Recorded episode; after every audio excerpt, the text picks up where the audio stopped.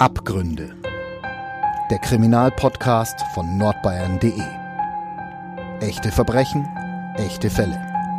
Mit unseren Gerichts- und Polizeireporterinnen und Reportern.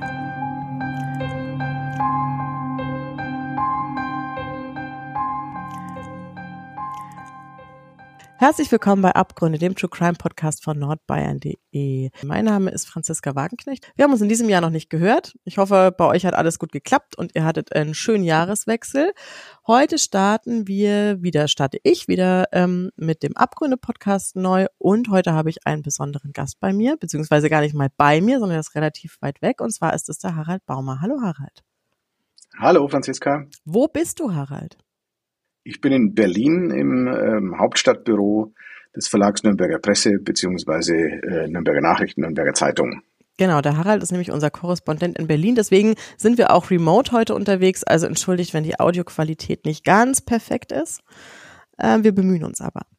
Wir sprechen heute über einen Fall, der schon relativ lange zurückliegt. Und zwar eigentlich schon, puh, eigentlich 30 Jahre schon zurückliegt. Wir befinden uns heute am 5. August 1993 und zwar in der Nähe von Bamberg, genauer gesagt im Hirschhalter Ortsteil Seigendorf. Und da lebt die 21-jährige Mama Susanne H. mit ihrem eineinhalbjährigen Sohn Tobias und ihrer wenige Wochen alten Tochter Jasmin und ihrem zweijährigen Sohn Sascha und ihrem Ehemann. Und die wird am diesem 5. August eben vorstellig bei der Polizei und meldet ihren Sohn Tobias als vermisst. Sie erzählt, dass sie mit ihm in der Einkaufs, in der, in der, dass sie erzählt, dass sie mit ihm in der Fußgängerzone unterwegs war bei einem kleinen Einkaufsbummel, als sie plötzlich bemerkte, dass das Kind nicht mehr da war. Harald, du hast damals den Fall begleitet. Erzähl uns doch mal, was laut der Mutter an diesem Tag passiert ist. Ja, das war einer meiner ersten großen Fälle als Gerichtsreporter, dieser Prozess vor dem Landgericht in Bamberg. Und äh, soweit man das eben rekonstruieren konnte, war es so, dass die äh, Eltern mit ihrem, angeblich mit ihrem Kind Tobias, sich in der Bamberger Innenstadt aufgehalten hatten und plötzlich war das Kind weg. So ihre Aussage. Ähm, Eltern kennen sowas, das kommt schon mal vor, dass man irgendwo unterwegs ist und plötzlich das Kind irgendwie aus den Augen verliert. Ähm, meistens taucht es dann Gott sei Dank wieder auf.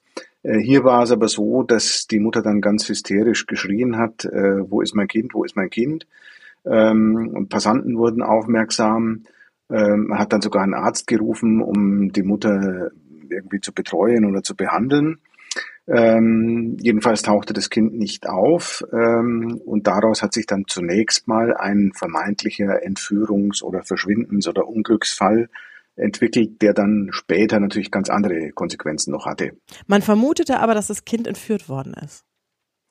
Das war gar, also es gibt ja eigentlich nur zwei Varianten, wenn so mir nichts, dir nichts ein Kind irgendwo in der Fußgängerzone verschwindet. Entweder es ist tatsächlich ein Unglücksfall, das Kind ist irgendwo hingelaufen oder irgendwo hineingeraten und findet nicht mehr zurück. Oder die zweite Variante eben, ähm, das Kind würde von irgendjemandem entführt. Und das hielt man ganz zunächst mal für die wahrscheinlichere Variante, ähm, zumal es dann auch entsprechende Aussagen gab, da sei irgendwie eine in Anführungsstrichen fremdländische Frau in der Nähe gewesen und so weiter. Also man hat dann allerhand Dinge hineingedichtet und dachte zumindest eine gewisse Zeit, dass es vielleicht ein Entführungsfall sein könnte, ja. Mhm. Und äh, ziemlich gleich wurden auch äh, ziemlich große Suchmaßnahmen eingeleitet, Feuerwehr, Hundestaffel, Hubschrauber, alle sind auf die Suche gegangen, aber es blieb erfolglos. Und in dem Ort gab es ja die nächsten Wochen eigentlich kein anderes Gesprächsthema. Ähm, ja. Wie wurden denn die Eltern von dem kleinen Tobias in der Öffentlichkeit wahrgenommen? Hm. Das ist eine gute Frage. Die wurden nämlich sehr, sehr unterschiedlich wahrgenommen. Also zunächst mal in der Zeit, als man gedacht hat, äh, dem Kind könnte irgendwie ein Unglück geschehen sein, es könnte entführt worden sein, ähm, gab es viele Äußerungen, die die Familie, die Eltern äh, bedauert haben und äh, auch so, so zu erkennen gegeben haben, das sei ja immer ganz eine ganz nette Familie gewesen und so weiter. Und als dann aber rauskam, dass das nicht stimmt, dass es eben keine Entführung war, sondern dass äh, möglicherweise die Eltern selber was damit zu tun gehabt hatten, äh, tauchten plötzlich die Aussagen auf, na ja, also wir haben dann schon mal beobachtet, dass die gewalttätig geworden sind gegenüber ihren Kindern und speziell gegenüber diesem Tobias. Also äh, die öffentliche Reaktion hat sich ein bisschen an dem ausgerichtet, was jeweils die aktuelle Vermutung war. Aber erstmal gingen die von einem Entführungsfall aus. Ähm, du hast ja schon gesagt, es gibt ja eigentlich nicht viele Möglichkeiten und es wurden ja auch Personen ins Spiel gebracht. Wurden die von den Eltern ins Spiel gebracht, die möglichen EntführerInnen? Nicht, dass ich wüsste. Also äh, das war tatsächlich so. Die Eltern haben sich darauf beschränkt zu sagen, plötzlich war das Kind weg und äh, wir wissen es nicht, äh, wer das vielleicht gewesen sein könnte. Äh, die Vermutungen kamen dann tatsächlich von den von irgendwelchen Hinweisgebern. Ähm, was du vorher noch nicht erwähnt hattest, das war damals auch für, hat für großes Aufsehen gesorgt, dass die sogar im Fernsehen aufgetreten sind, die Eltern und die mutmaßlichen Entführer angefleht haben, gebt uns doch unser Kind zurück. Also es war schon ein, ein echter Skandalfall, der viele Menschen in der Stadt im ganzen im ganzen Großraum bewegt hat, kann man ja auch verstehen. Also wenn, wenn man sein eineinhalbjähriges Kind verliert äh, ins Ungewisse, dann kann das irgendwie jeder nachvollziehen, dass das eine schreckliche Geschichte sein muss. Es gab aber keine Lösegeldforderung. Nein, ähm, es gab auch überhaupt keine, äh, also das ist ja der Punkt, der die Polizei dann irgendwann skeptisch gemacht hat, äh, dass keine Forderungen gestellt wurden, dass auch sich überhaupt nichts verdichtet hat in Richtung irgendwelcher Personen, die mit Kindern beobachtet worden wären und so weiter. Und ähm, was macht die Polizei in solchen Fällen? Äh, sie spricht immer und immer wieder mit den Eltern und das war natürlich dann der Punkt, wo äh, die Eltern eben doch nicht äh, cool genug oder schlau genug waren, äh, um, um sich nicht doch in kleine zunächst und dann immer größere Widersprüche zu verwickeln. Und irgendwann wurde die Polizei skeptisch und hat gesagt, naja, also das scheint uns jetzt doch wahrscheinlicher, dass die Eltern irgendwas mit, damit zu tun haben. Und das war schon sogar Ende August. Ich meine, am 5. August oder ist das Kind verschwunden, wenn ich das richtig im Kopf habe. Ja, am 5. August ist das Kind verschwunden und schon Ende August haben die ErmittlerInnen Zweifel an der Geschichte der Eltern. Du sagtest, sie haben sich in Widersprüche verhangen oder verfangen. Ja. Mhm. Das, äh, welche das waren, weiß man leider nicht, aber das sind dann oft, äh, ich meine, man darf nicht vergessen, Polizisten sind wirklich drauf geschult, in solchen Gesprächen ähm, erstens mal entsprechende Fragen zu stellen und dann eben auch sofort zu merken, wenn da irgendwas nicht stimmt. Und äh, es kann keiner, der jetzt nicht wirklich da äh, komplett gut präpariert ist drauf, äh, kann keiner längere Zeit durchhalten, wenn da irgendwas ist, äh, ohne sich doch zu widersprechen. Und das müssen eben, wie gesagt, das wurde nicht bekannt, welche Widersprüche das waren, aber es waren erst kleine und dann größere Widersprüche, die äh, Dinge, die einfach nicht schlüssig schienen der Polizei. Und dann muss man ja leider sagen, äh, die Fallkonstellation gibt's ja nun auch immer wieder, dass äh, Eltern sagen, ihr Kind sei entführt worden oder sonst wie verschwunden und äh, dass es eben doch, dass die Eltern dem Kind Gewalt angetan haben. Insofern war das jetzt für die Polizei auch nicht komplett auszuschließen.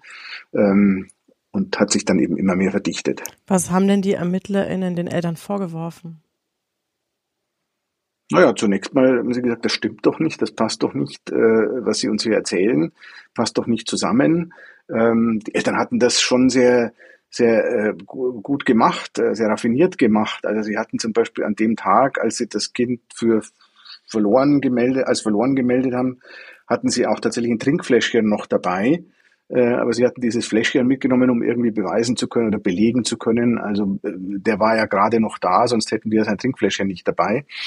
Ähm, und äh, also es ging dann halt immer weiter mit den Vernehmungen der Polizei und irgendwann äh, sind die eingebrochen, die Eltern, und haben dann doch eben gestanden, dass äh, es ein anderer Tatverlauf war, als, als, als sie es zunächst behauptet hatten. Aber wie gesagt, das entzieht sich alles der Öffentlichkeit. Das hat die Polizei niemals irgendwie im Detail geschildert, äh, sondern bekannt wurde dann erst öffentlich, dass sich der Vorwurf gegen die Eltern richtet, dass sie ihrem Kind was angetan haben könnten. Du sagst, die Eltern haben dem Kind was angetan. Wie, was mhm. haben denn die ErmittlerInnen rausgefunden? Was ist denn wirklich passiert mit Tobias? Ja, also nach den äh, Recherchen zufolge war es folgendermaßen, am 3. August, also zwei Tage vor dem vermeintlichen Verschwinden des Kindes, ähm, war die Mutter, da werden wir vielleicht auch drauf, später noch drauf zu sprechen kommen, war irgendwie mit dem Verhalten ihres eineinhalbjährigen Kindes, mit dem Tobias, nicht äh, zufrieden, vielleicht weil er sich, weil er unordentlich war, äh, Sie hat wegen Kleinigkeiten hat sie da immer äh, gleich großes großes Theater gemacht ähm, und das Kind bestraft. Und so muss es in der Situation auch gewesen sein. Und äh, sie hat dann, das hat sie auch zugegeben, äh, mit, mit einem mit einem Fuß in, in einer Sandale äh, ihren Sohn in den Bauch getreten ähm, äh, aus Ärger äh, oder als Bestrafung.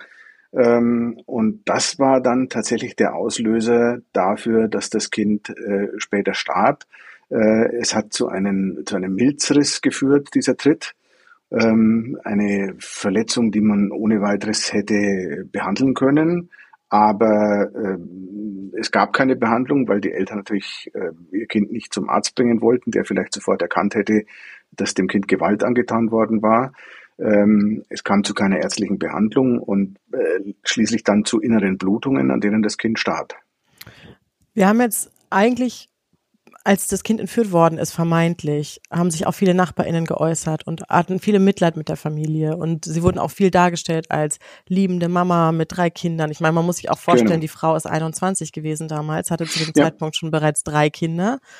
Ähm, und äh, jetzt so Stück für Stück, je mehr über die Familie zum Vorschein kommt, desto mehr hat auch die Nachbarschaft irgendwie was zu sagen darüber, wie es in der Familie zugegangen ist. Plötzlich ist nicht mehr so viel die Rede von ähm, ganz einer liebevollen, einem liebevollen Elternhaus, sondern es kursieren Gerüchte, dass es schon früher Gewalt gab. Wie ist denn in dem Moment, wo rauskommt, die Mutter hat offenbar das Kind äh, so verletzt, dass es dann gestorben ist. Wie ist denn die Stimmung in Seigendorf zu der Zeit? Ja, dann war sie natürlich äh, im Grunde das genaue Gegenteil von vorher, wo man zunächst äh, die Eltern wirklich bedauert hat und äh, alle hatten gehofft, dass das Kind wieder irgendwie zurückkommt und dann äh, ist es gekippt und dann plötzlich, habe ich ja vorhin schon mal kurz angedeutet, dann hat man die ganzen Punkte angeführt, wo man irgendwann mal beobachtet hat, äh, äh dass die Mutter jetzt doch so nett mit dem Kind oder auch der Vater so nett mit dem Kind dann doch nicht umgegangen seien. Äh, es gab da viele Beispiele. Irgendwann mal sollen sie auf dem Campingplatz gewesen sein und das Kind, die, der, Tobias, musste eine kleine Treppe äh, runtergehen vom Campingwagen äh, auf den Boden und ähm, äh, ist dabei gestolpert, äh, was völlig normal ist beim Kind in dem Alter. Ähm, und äh, die Mutter dann eben, soll dann eben gesagt haben, äh, wenn er sich so blöd anstellt, äh, stell ihn gleich nochmal rauf, äh, dass er nochmal hinfliegt und vielleicht irgendwann mal lernt, äh, wie man sich da verhalten muss. Äh, und, und solche Beispiele gab es ganz viele, äh, wo man sich dann, und das hat das Gericht durchaus auch gesagt, äh, später beim Prozess, wo man sich dann natürlich auch gedacht hat, ja, warum haben die ganzen Leute, die jetzt ihre Beispiele anführen, nicht früher irgendwie mal Meldung gemacht? Ähm, und, und die Behörden darauf hingewiesen, dass äh, die Eltern überfordert sein könnten mit ihren Kindern. Ist auch wahrscheinlich schwer zu beobachten von außen, ja. Ja, aber es ist äh, häufig so bei derartigen Fällen, also so habe ich zumindest erlebt als Gerichtsreporter, dass äh, nachher wissen es natürlich immer alle besser äh, oder haben so ihre Beobachtungen gemacht. Äh, und man würde sich dann wirklich wünschen, dass äh, diese Beobachtungen eben halt vielleicht früher an die Behörden weitergeleitet worden wären. Also wir wissen jetzt, dass der Tobias gestorben ist. Aber was wir immer noch nicht wissen, oder beziehungsweise was immer noch fehlt, ist der kleine Tobias. Denn die Leiche des Jungen ist nicht mehr aufzufinden. Ja. Was ist denn mit der Leiche passiert? Ja, das ist natürlich äh, das setzt dann dem Ganzen noch eine weitere Scheußlichkeit äh, hinzu. Ähm, die Eltern standen vor der Situation, äh, nachdem sie ihre Entführungsgeschichte präsentieren äh, wollten, musste die Leiche des Kindes ja irgendwo verschwinden. Ähm, und, und, da haben sie sich dann dazu entschieden, die äh, Leiche zu zerstückeln, zu zerteilen und in den Abfall zu werfen. Ähm, und ähm, das war dann fast der Punkt, der die Öffentlichkeit äh, irgendwie noch mehr äh, auf die Barrikaden gebracht hat als die eigentliche Tat, nämlich die Tötung des Kindes. Ähm, äh, das fanden die Menschen ja nicht ganz zu Unrecht natürlich als eine äh, unglaubliche Grausamkeit, dass Eltern in der Lage sind, äh, ihr gerade gestorbenes Kind, ihr totes Kind äh, zu zerteilen und in den Müll zu werfen. Man hat die Leiche niemals gefunden, geht davon aus, dass die Leiche in der Müllverbrennung äh, äh, verbrannt wurde.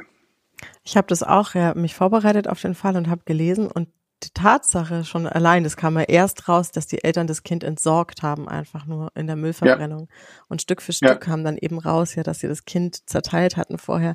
Das war für mich auch tatsächlich eigentlich mit der grausamste Punkt, weil das so unvorstellbar ist, so respektlos und furchtbar mit dem, ja. mit, ja, mit dem Rest umzugehen, der dir von deinem Kind ja. bleibt. Also ich kann durchaus nachvollziehen, dass das die Menschen ja. auf die Palme gebracht hat. Man muss da natürlich unterscheiden, äh, äh, was sagt das äh, allgemeine äh, Moralempfinden. Ähm, da geht's mir ja ganz genauso wie dir. Also das ist äh, jenseits aller Vorstellungsmöglichkeiten. Ähm, und, und was ist dann strafrechtlich relevant? Und strafrechtlich relevant war halt dieses Verschwindenlassen der Leiche äh, so gut wie gar nicht. Ähm, aber trotzdem war das der Punkt, der gerade zum Auftakt des Prozesses, das wurde erst relativ kurz vor Beginn des Prozesses bekannt. Äh, und äh, das hat die, die Menschen wirklich sehr stark aufgebracht. Wie gesagt, kann ich verstehen. Ähm, ist aber natürlich ähm, strafrechtlich war es jetzt nicht der wichtigste Punkt. Welche Erklärung gibt es denn eigentlich für dieses Verhalten der Eltern? Die wurden ja auch psychologisch begutachtet und wurden untersucht mhm. und da wurde auch geschaut, haben sie vielleicht, sind sie wirklich ähm, auch ähm, verhandlungsfähig und alles. Gibt es mhm. irgendeinen oder was für Hinweise gibt es in der Biografie und in der Psychologie der Eltern, die vielleicht dieses Verhalten irgendwie erklären? Mhm. Also man muss da natürlich mal differenzieren. Es sind ja Vater und Mutter. Äh, die sind jeweils unterschiedlich zu betrachten. Bei der Mutter war es so sehr junge Frau, Mutter schon und schon Mutter dreier Kinder ähm, hatte nach Ansicht der Fachleute Entwicklungsrückstände, äh, war also eigentlich noch gar nicht so weit, dass sie mm, im guten Sinne Mutter von drei Kindern hätte sein sollen. Ähm, hatte wohl selber auch immer Schwierigkeiten mit ihren Eltern gehabt ähm, und wollte deswegen eine äh, perfekte Mutter sein. Die Kinder waren auch immer ganz toll äh, gekleidet und sauber und äh, das war eben genau das Problem, diese, diese Sauberkeit, die sie erwartet hat, äh, äh, haben dann Kinder, wie sie halt nun mal so sind, äh, nicht immer eingehalten. Das heißt, äh, das Kind hat dann mal mit Blumenerde gespielt und sich dreckig gemacht und so weiter. Und das waren offensichtlich die Punkte, wo die Mutter dann tatsächlich äh, nicht mehr damit zurechtgekommen ist, ausgerastet ist und das Kind bestraft hat. Und beim Vater war es wohl eher so, äh, so waren zumindest alle Äußerungen im Prozess, dass er ähm, auf jeden Fall die zweite Geige nur spielte, was jetzt äh, innerhalb der Familie de, das Zusammenleben betrifft. Also da hat offensichtlich dann die Mutter schon sehr stark die Akzente gesetzt. Ähm, er war fürs Geldverdienen zuständig ähm, und intern hatte aber die Mutter, diese junge Frau, äh, äh, das Sagen. Ähm, und er, er hat aber allerdings das Kind auch, äh, so zumindest äh, gewisse Aussagen, äh, schon auch schlecht behandelt beziehungsweise misshandelt, ähm, war aber da immer so nachgeordnet gewissermaßen der, der Mutter oder der, der seiner Frau. Also er der Ausführende von dem, was äh, seine Frau ihm angeordnet hat. Ja, beziehungsweise sie hat eben vorgegeben, äh, Kind ist nicht ordentlich, Kind muss bestraft werden äh, und äh, da hat er sich dann eben äh, vereinnahmen lassen in gewisser Weise. Also man sollte ihn da aber auch nicht äh, komplett entschuldigen. Äh, er war ja Mitte 20, also er hat schon auch gewusst, was, was er da, was er da macht. Also er war jetzt nicht eine Marionette der seiner Ehefrau. Äh, in einem Artikel hatte ich gelesen, äh, Interview mit ihrer Stiefschwester, mit der Stiefschwester von der Mutter. Äh, die sagte, der Stiefvater wäre auch so ähm, rabiat gewesen, also hat psychisch die Kinder ähm, missbraucht und mhm. auch körperlich gezüchtigt und so. Und dass äh, das Verhalten auch damit zu erklären war von den beiden, dass sie das Kind verschwinden lassen haben, statt einfach einen Arzt zu rufen. Sie hatten ja alle Chancen. Mhm. Sie hätten ja einfach sagen können, Mist, was Blödes passiert, ja. den Arzt rufen, das Kind versorgen lassen, ähm, dass es damit erklärt wird, dass sie einfach äh, keine Fehler eingestehen wollte oder dass einfach Absolut. Ja. Ja, also das ist sicher ein Punkt gewesen. Und der andere Punkt ist natürlich, ähm, dass sie zunächst mal, das war dieser Tritt, wie gesagt, mit der Sandalie gegen den Bauch des, des Kindes, dass sie zunächst mal jetzt auch nicht ahnen konnten, dass es derart äh, gravierende Folgen haben wird. Ähm, ähm, sie haben dann irgendwelche auf die Schnelle irgendwelche Medikamente gegen Erbrechen dem Kind verabreicht und haben darauf gehofft, dass das äh, wieder wird. Ähm, es ist aber im Gegenteil, es ist natürlich nicht geworden, es wurde immer schlimmer. Und ähm, das hat ihnen dann das Gericht natürlich auch vorgeworfen. Also irgendwann hättet ihr die Chance, hättet ihr erkennen müssen, äh, äh das, das Kind, das klappt nicht mehr, das wird nicht mehr von selber genesen. Und ich, wir müssen unbedingt einen Arzt rufen, egal was dann mit uns passiert. Und das haben sie eben leider nicht gemacht. Das war auch, du warst damals in der Verhandlung, ne? Ja, ja. Das war auch ein mhm. großer Punkt in der Verhandlung, oder? Ob sie war, ob sie hatten erkennen ja. können, dass das Kind jetzt ja. in Lebensgefahr schwebt oder etwa nicht. Ja. Genau, ja, ja. Und das für die allerletzte Phase hat das Gericht das dann durchaus äh, bestätigt. Also die, das Gericht hat gesagt, zunächst mal ähm, konnte man es nicht erkennen als Laie, aber äh, als es dem Kind dann immer, immer schlechter ging, äh, hätte man schon merken müssen, hoppla, das, das kriegen wir jetzt nicht mehr hin. Was auch ein, ein, ein, wichtiger Punkt ist, ist, dass der Tobias ja kein Einzelkind ist, sondern der hat ja noch eine kleine Schwester mhm. und einen großen Bruder. Jetzt sind die Eltern beide, mhm. ich nehme an, in Untersuchungshaft gewesen. Was passiert mit den Kindern? Die Kinder kamen dann äh, sehr schnell zu einer Pflegefamilie. Ähm, das ist ja auch das Einzige, was man im Grunde, im Grunde machen kann. Die Eltern waren dann ja im Gefängnis und, und man hat ja schon geahnt, dass das jetzt nicht so schnell äh, sich erledigt haben wird. Und was dann weiter mit den Kindern geschah, äh, entzieht sich der Öffentlichkeit, aber nachdem das äh, langjährige Haftstrafen waren, äh, würde ich mal davon ausgehen, dass die Kinder nicht mehr zurückgekommen sind zu den Eltern. Im Februar ähm, 1994, also quasi im Jahr drauf, da wird dann die Anklage gegen die Eltern erhoben. Wie lautet denn damals der Tatvorwurf gegen die beiden? Ja, das war juristisch lang diskutiert, ähm, äh, aber am Ende hat sich dann die Staatsanwaltschaft entschieden, äh, das als einen Mord durch Unterlassen ähm, äh, zu bezeichnen. Ähm, durch Unterlassen heißt, äh, äh, dass äh, die Staatsanwaltschaft gesagt hat, also äh, bei dem Tritt hatten die weder die Absicht äh, noch konnten sie wissen, äh, dass das äh, zu, zum Tode des Kindes führen wird aber indem sie ihm jede medizinische ärztliche Behandlung verweigert haben, äh, haben sie es eben zugelassen, dass die, also sehenden Auges, äh, dass dieses Kind äh, sterben wird. So war die Argumentation der Staatsanwaltschaft. Die Argumentation der Verteidigung war eine andere. Äh, die haben gesagt, das war eine Körperverletzung mit Todesfolge. Ähm, die konnten das zu keinem Zeitpunkt ahnen oder wissen, ähm, dass das Kind daran sterben wird. Und beides hatte natürlich dann jeweils unterschiedliche Strafforderungen zur Folge von Verteidigung und Staatsanwaltschaft. Was war denn so das High, das gefordert worden ist? Also die Staatsanwaltschaft hat für die Mutter zwölf Jahre gefordert und für den äh, Vater acht Jahre. Ähm, und die Verteidigung hat für beide Eltern zwei Jahre Freiheitsstrafe mit Bewährung äh, gefordert. Ähm, äh, das klingt jetzt äh, angesichts des Todes des Kindes eine völlig lächerlich, lächerliche äh, äh, Strafe, aber wenn, wenn man der Verteidigung, der Argumentation der Verteidigung gefolgt wäre, dann wäre diese Strafe schon irgendwo im Bereich des Vorstellbaren gewesen. Aber das Gericht ist ja ausdrücklich dieser Argumentation nicht gefolgt, sondern hat sich deutlich eher an dem orientiert, was die Staatsanwaltschaft gefordert hat. Das Verfahren ist jetzt gelaufen. Irgendwann äh, ging es dem Ende entgegen. Wie wurde denn entschieden am Ende? Wie lautete denn das Urteil? Das Gericht hat äh, äh, die Eltern verurteilt wegen Körperverletzung mit Todesfolge plus versuchten Mordes. Ähm, das mit dem versuchten Mordes äh, sehr, sehr schwer eigentlich nur zu erklären. Ähm, also Körperverletzung mit Todesfolge kann man ja nachvollziehen. Es gab da diesen Tritt und diese Körperverletzung hat eben den Tod des Kindes zur Folge gehabt. Beim zweiten, beim versuchten Mord, war die Argumentation, es gab dann so eine ganz letzte Phase im Leben des Kindes, wo, wo es dem Kind wirklich schon sehr, sehr schlecht ging, wo die Eltern äh, erkennen mussten, zwangsläufig, dass das zum Tode führen wird. Aber sie hätten in dieser letzten Phase nichts mehr, selbst wenn sie einen Arzt, in dieser allerletzten Phase, selbst wenn sie einen Arzt gerufen hätten, nichts mehr bewirken können. Deswegen versucht der Mord. Okay.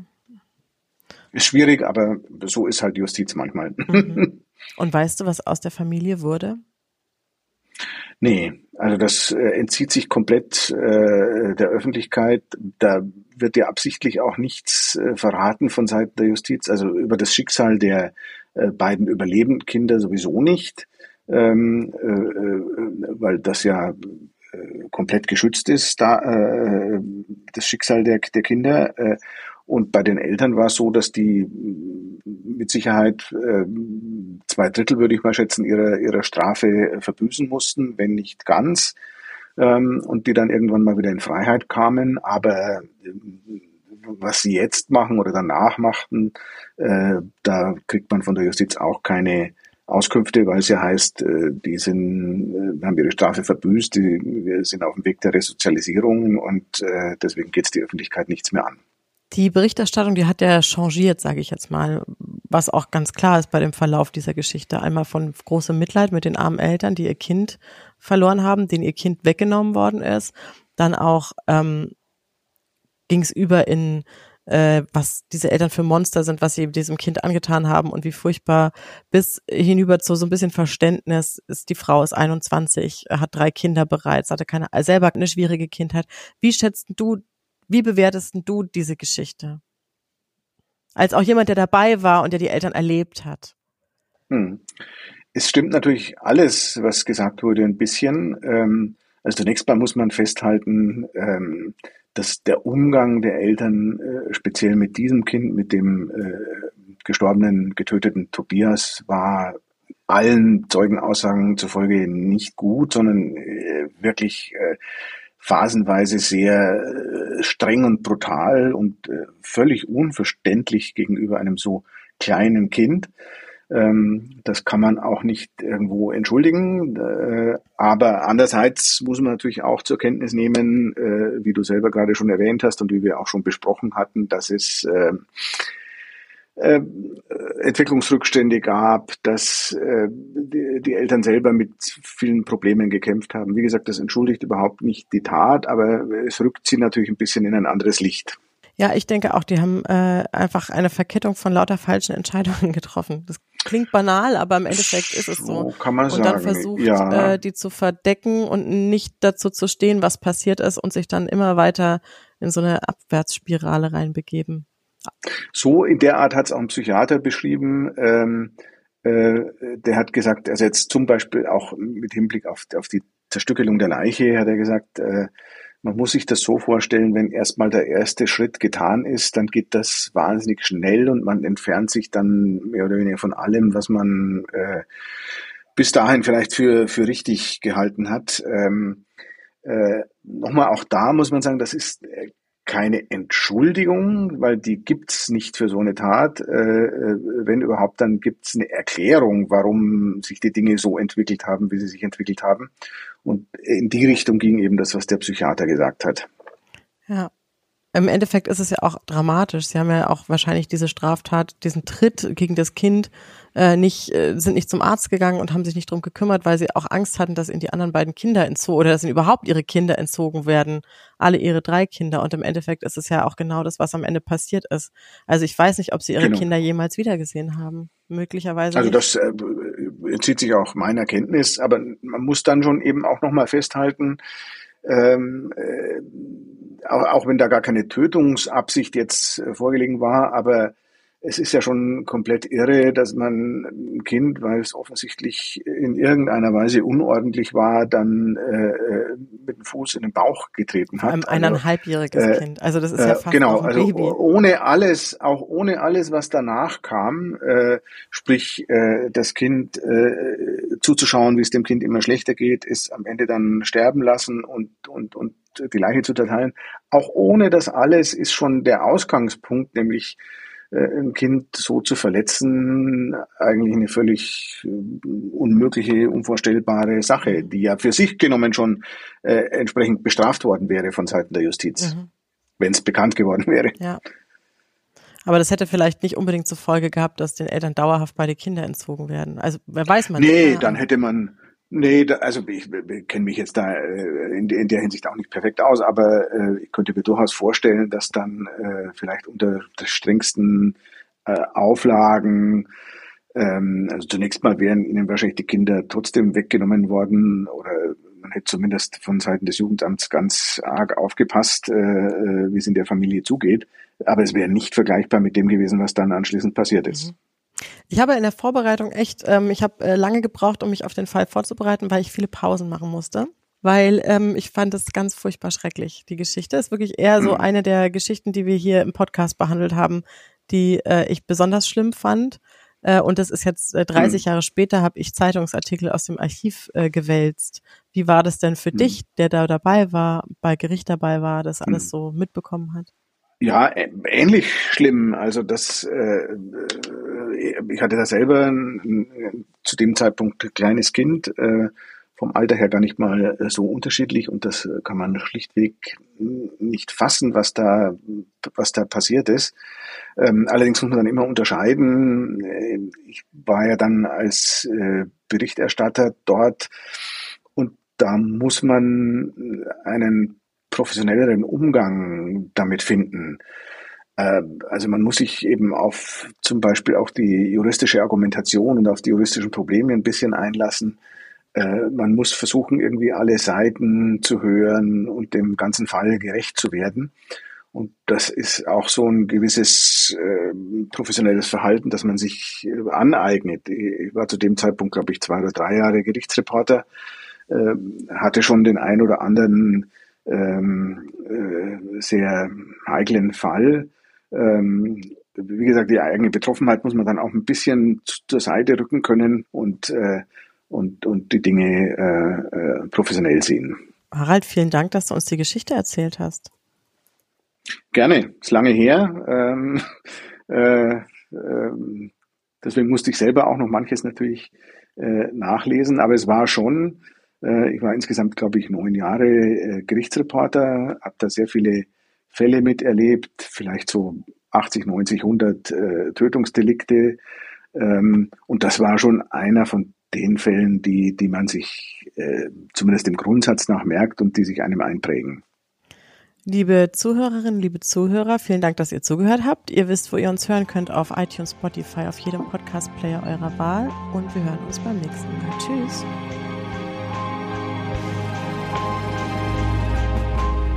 Mehr bei uns im Netz auf nordbayern.de